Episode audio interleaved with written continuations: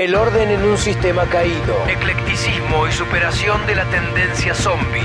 Cristóbal de Lundi. En el aire de Universidad 1075. Nuevo día para darle la bienvenida a Cristóbal de Lunti. Hola mono, ¿cómo andás? Bien, lindo día hoy, soleado. Perfecto, es un día excelente para pensar, para admirar el mundo, para mirar cosas que uno nunca vio. Dice Sí. que el sol es lindo como no solo porque ilumina lo que ya conocemos, sino también porque ilumina lo que no conocemos. es un problema cuando uno estuvo perezoso con la limpieza hogareña, por ejemplo. Por ejemplo, ahí está. Te sentás al sol a tomar mate y, oh, esa tela de araña. Ahí arriba, ¿no? ¿Cómo, cómo creció tanto? Eso no estaba ahí. No. Totalmente. Sí, hay un temita con la luz y lo que uno ve, lo que no ve.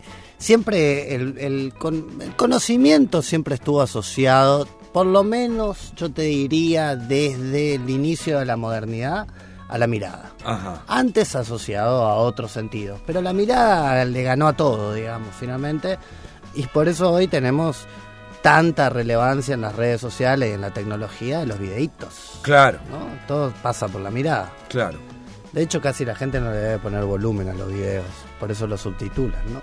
Esos de tipo de un minuto, ¿viste? Es verdad, es verdad. Sí, sí. Porque lo que importa es ver, como si ahí pasara algo. Bueno, es, es loco eso, es loco. Pero hoy te traje A ver, otro tema, Sí. vinculado, si se quiere, vinculado al problema del conocimiento, un poquito anterior a la modernidad.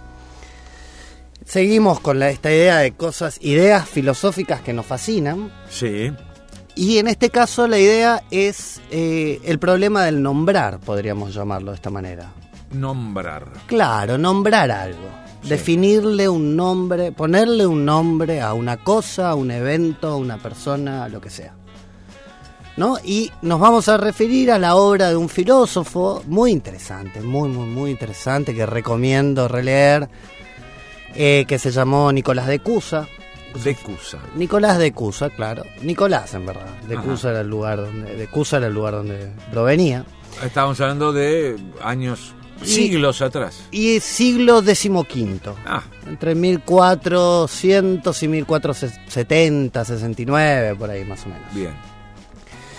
Y este muchacho eh, que escribía en diálogo, otro dato interesante. Platón. Como Platón, sí, una tradición que lastimosamente se ha ido perdiendo, porque es, es muy interesante leer un diálogo, hay Sí. varios personajes. Eh, tiene una obra que se llama The Possessed, que es sobre el nombrar, que es justamente de lo que quiero hablarte hoy. Bien.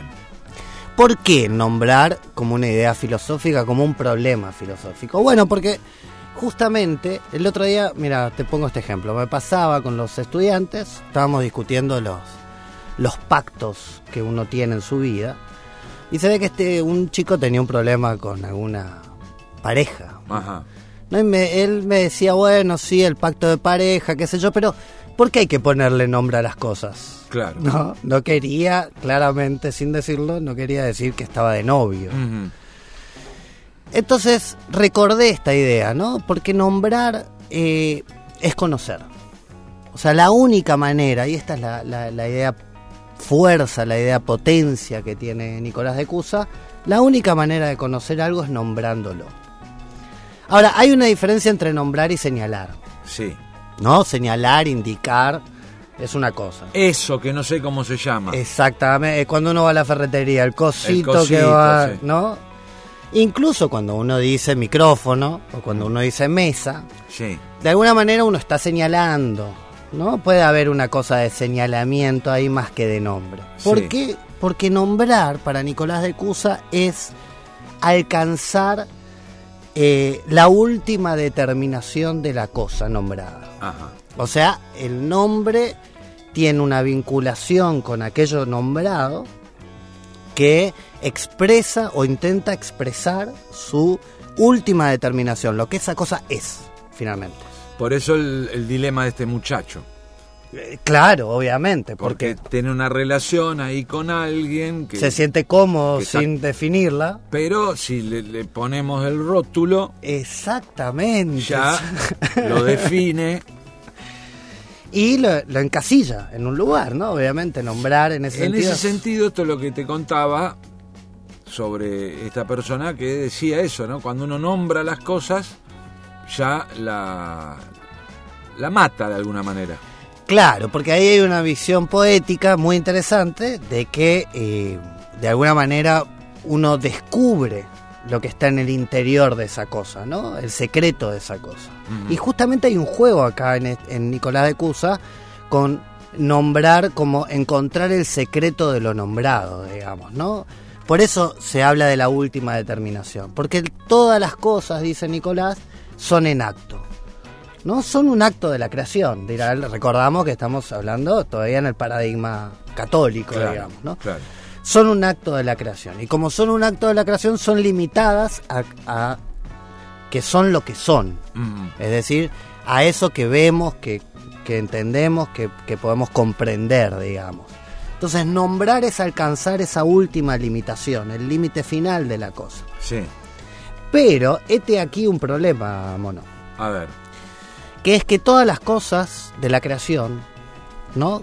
que son en acto, han sido creadas por una potencia, por la posibilidad, una potencia que es la posibilidad de ser otra cosa, digamos, ¿no? El famoso dilema acto-potencia que viene de Aristóteles es un dilema clásico donde se preguntaban, bueno, lo voy a poner en otros términos, ¿no? Para que se entienda, una persona es en acto o es en potencia. Bueno, en potencia uno puede ser Cristóbal o puede ser otra persona.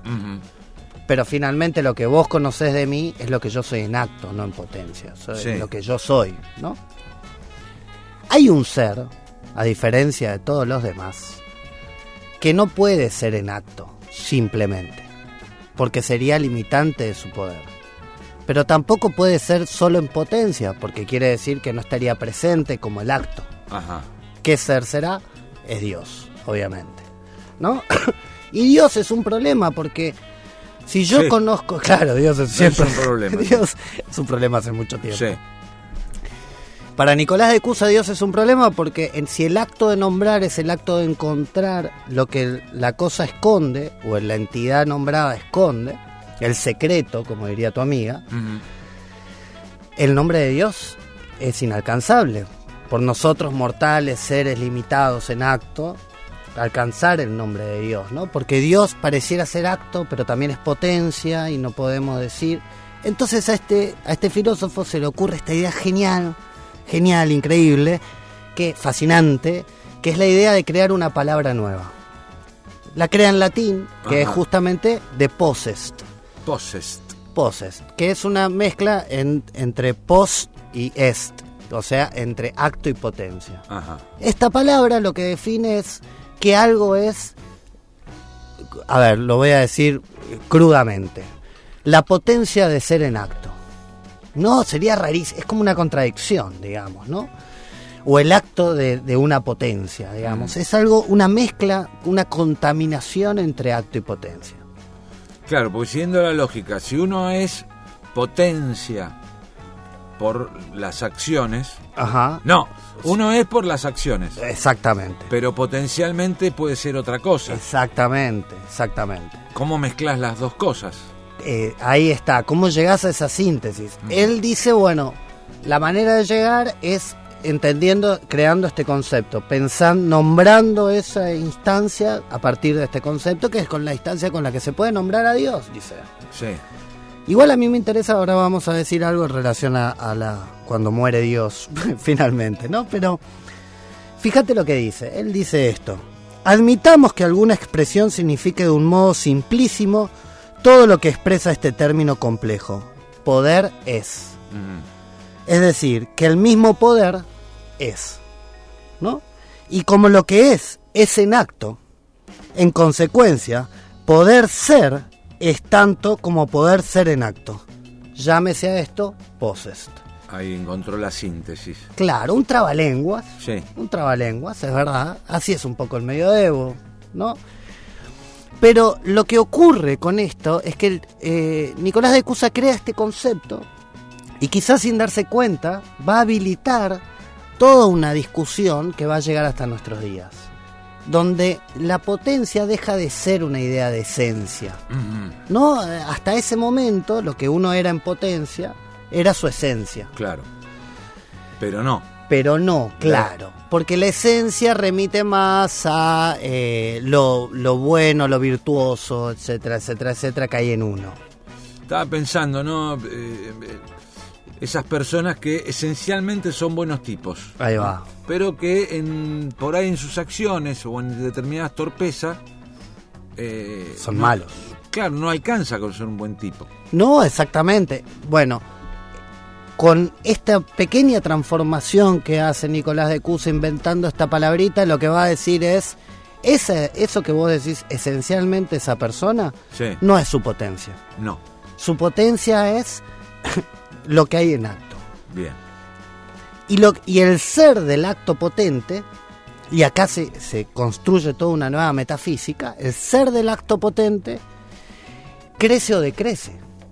No puedo más, yo soy esto que soy, pero esto que soy está limitado o puede crecer, puede romper esa limitación porque es potente, es, es una existencia potente, entonces puede crecer en esa existencia. Sí. ¿No? Supongamos un jugador de un deporte, X. ¿Por qué entrena? No entrena porque esencialmente está en él la cualidad de mejorar. Claro. Entrena porque en su existencia, en el conjunto de, lo- de las cosas que hacen a su existencia, él quiere expandir sus capacidades. Sus capacidades que ya están en acto. Sí.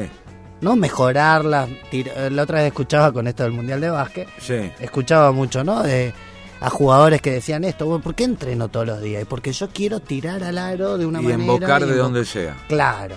Eso implica repetición, repetición, repetición, un método, una estrategia, etcétera, etcétera. Bueno, O sea, el tipo potencialmente es buen jugador de básquet, porque ya la domina, pero puede ser todavía mejor.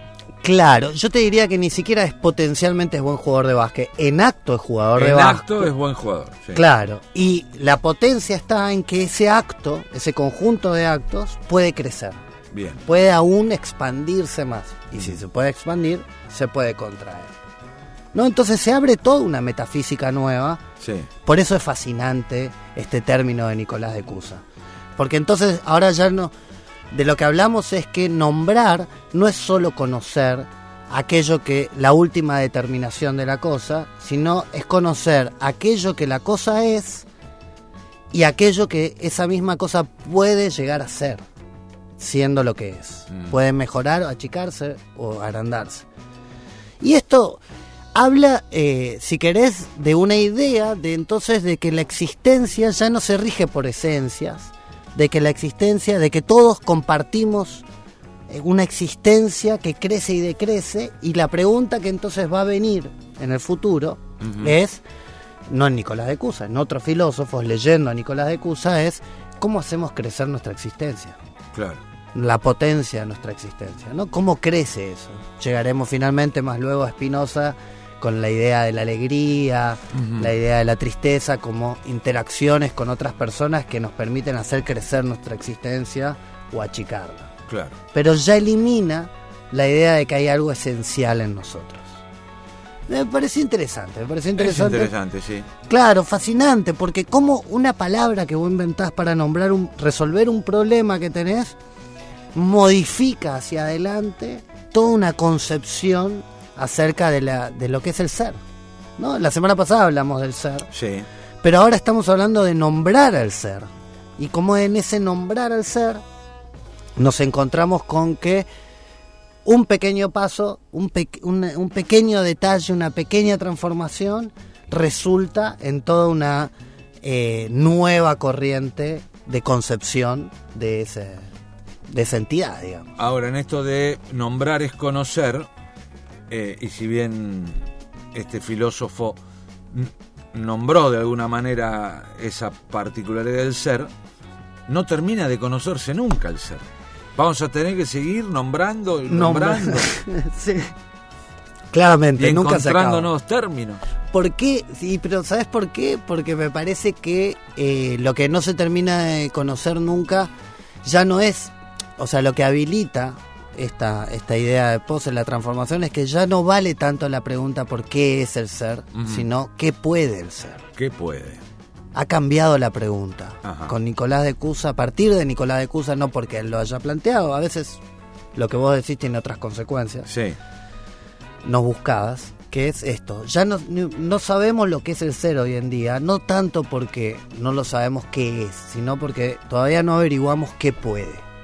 ¿Qué puede un ser humano? Y puede volar casi un metro y pico y encestar una pelota en un aro de básquet. Sí. Y puede también generar un desastre ambiental Totalmente. prendiendo fuego al Amazonas. ¿no? El, eh, lo que el ser puede. Cristóbal de Lunti, un placer como siempre tenerlo una vez por semana aquí en Piloto de Prueba. Hasta el jueves que viene.